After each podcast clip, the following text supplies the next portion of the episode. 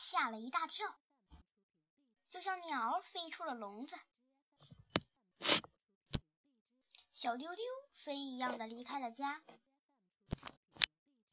他回头看，发现铁蛋并没有跟在身后面，松了一口气。赵伯伯家不算太远，小丢丢向前走了六百六十六步，就到了前面的六号楼。赵伯伯家不算太高，小丢丢走了六十六级台阶，就到了六楼。小丢丢向前走了六步，到了六六六室的门前。过了一会儿，响起脚步声，门开了。小丢丢抬头一看，不由得吸了一口气，向后退了六步，差一点就要摔下去了。原来开门的人不是赵伯伯，是一个奇怪的人。他长着两只眼睛、两只耳朵、一个鼻子、一张嘴、一个脑袋。他的眼睛像两只灯泡，他的耳朵像招风耳朵。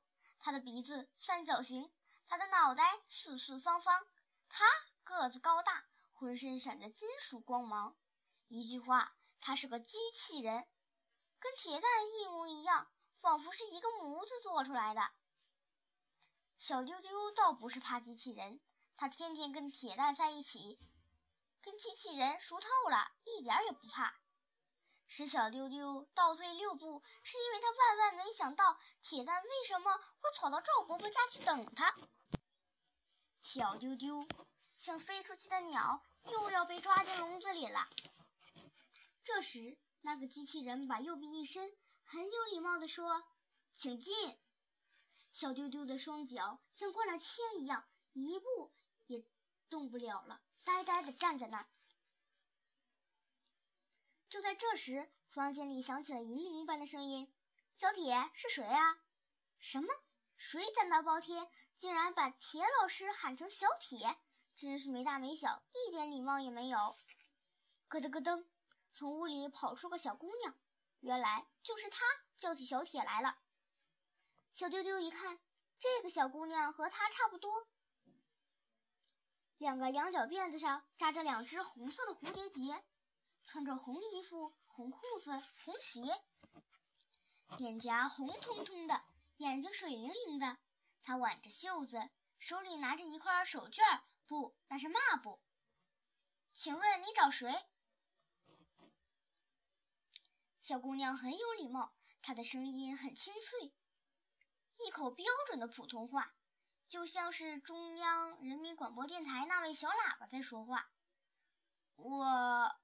不知怎么搞的，一向很勇敢、很大胆的小丢丢，仿佛鱼骨头卡在喉咙里似的，说话结结巴巴。他镇静了一下，才说：“我找赵伯伯，他不在家。你有什么事儿就告诉我。他是我的爸爸。我我也没什么事儿。”小丢丢说不上来，转身想回去。你没什么事儿，过来干啥呢？好厉害的小姑娘，刨根问底问起她来了。是赵伯伯对我说的，有空到我家去玩，我家好玩的东西多着嘞。今天我是来玩的，所以没什么事儿。小丢丢没结巴，说完话又想走了。那就请进吧，我爸爸不在家，我和你一起玩，请进。小姑娘和机器人一样，把右手一伸。做了个请进的姿势，没办法，小丢丢好奇地打量着赵伯伯的家。咦，赵伯伯的椅子怎么都四脚朝天放在床上？小铁，把椅子拿下来给客人坐。小姑娘像发布命令似的对机器人说：“嘿嘿。”机器人真的拿下椅子，放在小丢丢跟前。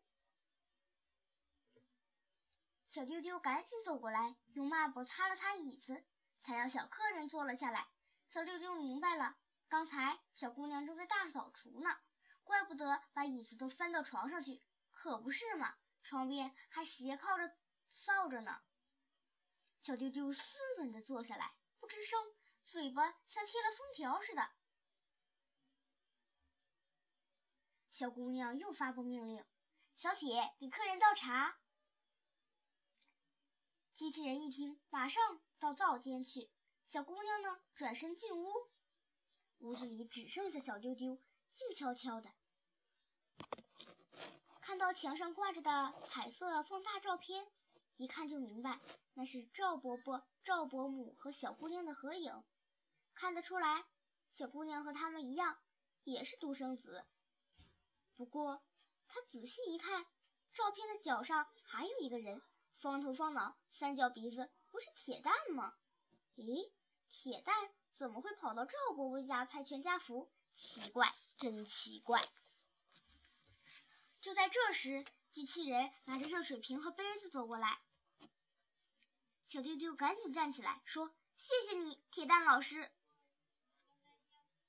谁知机器人一边沏茶，一边摇着脑袋说：“你怎么叫我铁蛋老师？我不是铁蛋老师，我叫小铁。”小丢丢明白了，原来赵伯伯家里也有个机器人，模样和铁蛋一样。哎，刚才他把这个机器人当成了铁蛋，虚惊一场。小丢丢那忐忑不安的心终于放下来了。小姑娘进来了，捧着一个方盒子。他打开盒子，里面装着香喷喷的饼干，有小花鹿，有小猴子、小鸡，还有鸭子。他打开盒子，里面装的是。是花花绿绿的糖，有黄色的橘子糖，红色的杨梅糖，棕色的巧克力糖，还有紫色的葡萄水果糖。他挺像个小主人，很会招待客人嘞。尽管小丢丢是馋老板，这时却扭扭捏捏，细声细气，挺文雅的。他伸出手。捡起了一颗椰子糖，说了声谢谢，把糖放在手心儿，没有马上送入进口公司。你贵姓？小姑娘问小丢丢。我呀，他们都叫我小丢丢，你也叫我小丢丢吧。小丢丢说完，又学着他的腔调反问：“你贵姓？”小姑娘一听笑了，就像机关枪一样。笑够了，她才说：“在门口，我告诉过你，我就是赵伯伯的女儿。赵伯伯的女儿当然姓赵。还要问您贵姓吗？”小丢丢一听，脸刷的红了，比红蝴蝶结还红。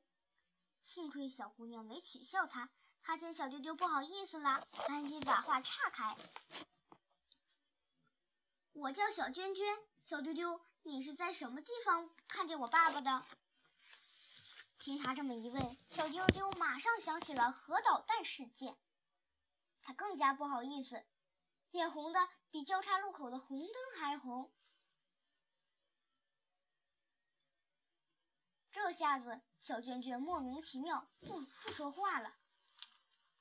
小丢丢的脸变得像火焰那么红，烧起来那可不得了喽。